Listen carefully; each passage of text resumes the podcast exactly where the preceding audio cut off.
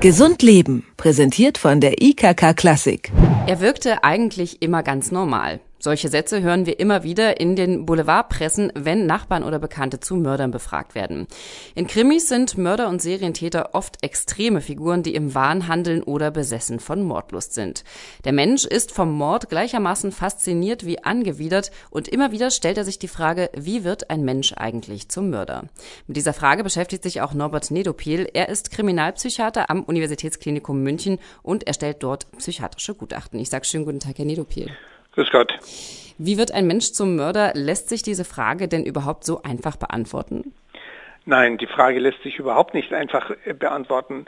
Mord und Totschlag begleiten die menschliche Geschichte seit ihrer Entstehung und haben Gott sei Dank in unserer Generation und in unserer Zeit so dramatisch nachgelassen, äh, dass es eigentlich schön ist, dass wir jetzt in einer relativ friedlichen Zeit leben können. Den Satz, den ich eingangs gesagt habe, den liest man ja tatsächlich immer wieder. Also er wirkte ganz normal oder man hört den auch in Fernsehinterviews. Ist es denn so, dass jeder Mensch die Fähigkeit hat, einem anderen Menschen gewaltsam das Leben zu nehmen? Ist es etwas, das uns angeboren ist, das in unseren Genen steckt? Oder ist es etwas, was sich entwickelt im Laufe des Lebens? Ich äh, bin der festen Überzeugung und die wissenschaftlichen Daten sagen, dass es eigentlich zum menschlichen Leben dazugehört und natürlich jeder unter bestimmten Bedingungen einen anderen Menschen töten kann. Ob er dann Mörder ist, ist eine juristische Frage. Aber dass wir als Menschen andere Menschen töten können, hat die Geschichte immer wieder bewiesen. Und Sie können sich vorstellen, dass selbst ja, der harmlos Wirkende dann zum Töten gereizt wird oder, oder genötigt wird, wenn er in akuter Gefahr für selber steht oder für jemand anderen eine akute Gefahr vermutet. Also nehmen wir an, ein Kind wird überfallen und man weiß keine andere Möglichkeit, äh, das Kind zu retten, als durch die Tötung des anderen Menschen. Das ist ja tatsächlich etwas, was man, glaube ich, im äh, Einzelfall noch nachvollziehen kann. Das, was Sie eben beschrieben haben, ist ja schon fast sozusagen an der Grenze auch äh, zur Notwehr. Aber reden wir mal tatsächlich über Mord. Gibt es da, wir reden jetzt natürlich über sehr pauschalisierte Fälle, das ist mir schon bewusst, aber gibt es sowas wie Gemeinsamkeiten oder eine bestimmte Typologie von Mördern? Es gibt mehrere Typologien von Mördern. Denken wir beispielsweise an die Tötung des eigenen Kindes nach der Geburt. Also der Neonatizid ist eine ganz bestimmte Typologie. Der Habgiermörder ist eine ganz bestimmte Typologie. Es gibt den Sexualmörder, der eine ganz bestimmte Typologie oder mehrere davon hat. Also insofern gibt es natürlich Kategorien oder wenn man so will, Schubladen, in denen mehr oder weniger gute einzelne Täter hineinpassen. Jetzt hat man irgendwie im Kopf, also zumindest bei mir ist es so, wenn man an den Mörder denkt, immer irgendwie auch einen Mann im Kopf. Ist das äh, tatsächlich in der Realität auch so, dass Männer öfter morden als Frauen? Männer morden oder töten weitaus häufiger als Frauen. Wenn wir unsere Gefängnisse anschauen, dann sind die Zahl der Gefängnisinsassen beträgt nur 10 Prozent von den Gesamtgefängnisinsassen. Also die weiblichen machen nur 10 Prozent aus. Bei den Aggressionsdelikten und auch bei Mord und Totschlag sind es noch weniger, es sind circa 5 Prozent, sodass 95 Prozent aller Tötungsdelikte von Männern und 5 Prozent von Frauen begangen werden. Die Gründe für einen Mord, das haben Sie vorhin schon mal angedeutet, die sind natürlich vielfältig. Was sind denn so, auch aus Ihrer Erfahrung, die wichtigsten Einflussfaktoren, die dabei eine Rolle spielen? Also die wichtigsten Einflussfaktoren sind schon immer bekannt und es sind im Grunde die Konkurrenz mit einem Nebenbuhler, die Konkurrenz um Geld, die Konkurrenz um einen Besitz. Also Konkurrenz ist ein äh, wesentlicher Faktor. Dann die Angst, das ist der zweite wichtige Faktor, Angst vor der Bedrohung durch andere, Angst vor der ähm, ja, eine Niederlage einzustecken und äh, dann auch äh, die Durchsetzung eigener Machtbedürfnisse, die Durchsetzung eigener, eigener Anspruchsbedürfnisse. Zum Beispiel, wenn Sie an Ehrenmorde denken, dann ist das ja so, dass irgendeine äh, bestimmte Tradition, Position, Hierarchie durchgesetzt wird. Das sind so die wesentlichen oder die Hauptgründe, übrigens schon seit, seit vielen hundert Jahren als solche bekannt, auch in der Literatur schon beschrieben.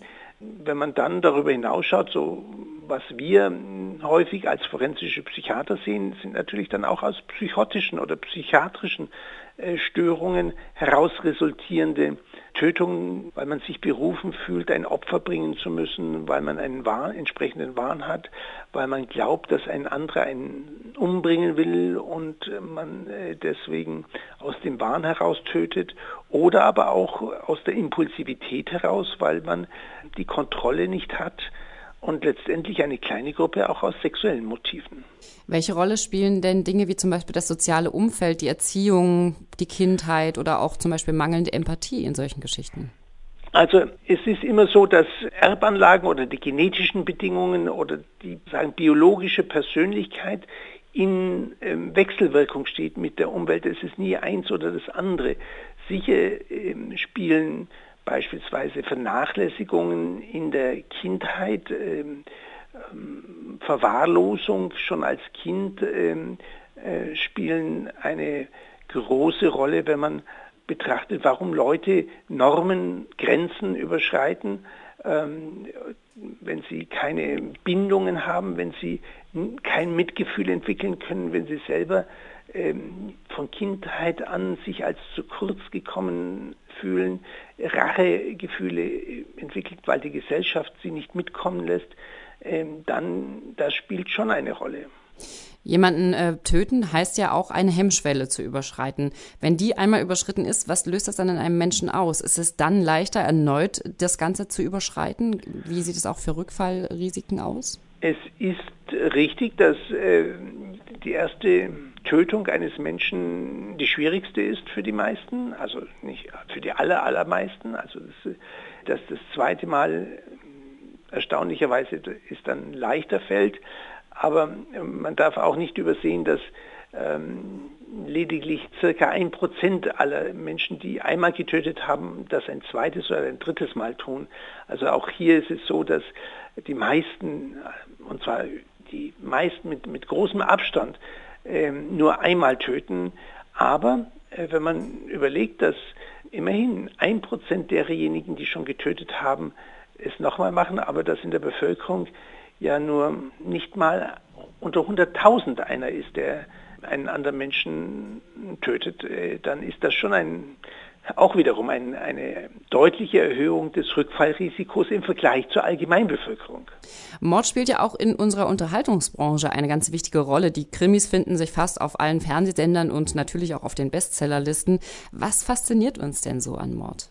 Das ist eine gute Frage. Mich fasziniert es jetzt nicht so mehr in den Krimis, aber es ist, ich weiß gar nicht, ob es der Mord ist, sondern ähm, der so fasziniert. Ähm, das gibt schon Untergruppen, wo der Mord als solches fasziniert, aber es ist sicher die Berauschung an der Macht des Mörders, wenn man auf der, es von der Seite betrachtet, wenn man so Rambo-artige äh, Filme sieht. Auf der anderen Seite ist es natürlich auch die Faszination des Detektivischen, wenn man es aufklärt. Die, äh, und ähm, letztendlich auch so eine etwas, was archaisch ist, so eine Frage der Gerechtigkeit, wenn Sie Western anschauen beispielsweise, also so traditionell nicht so eine archaische Männerkultur, in der Härte äh, aber auch die sozusagen ausgleichende tödliche Gerechtigkeit eine große Rolle spielt.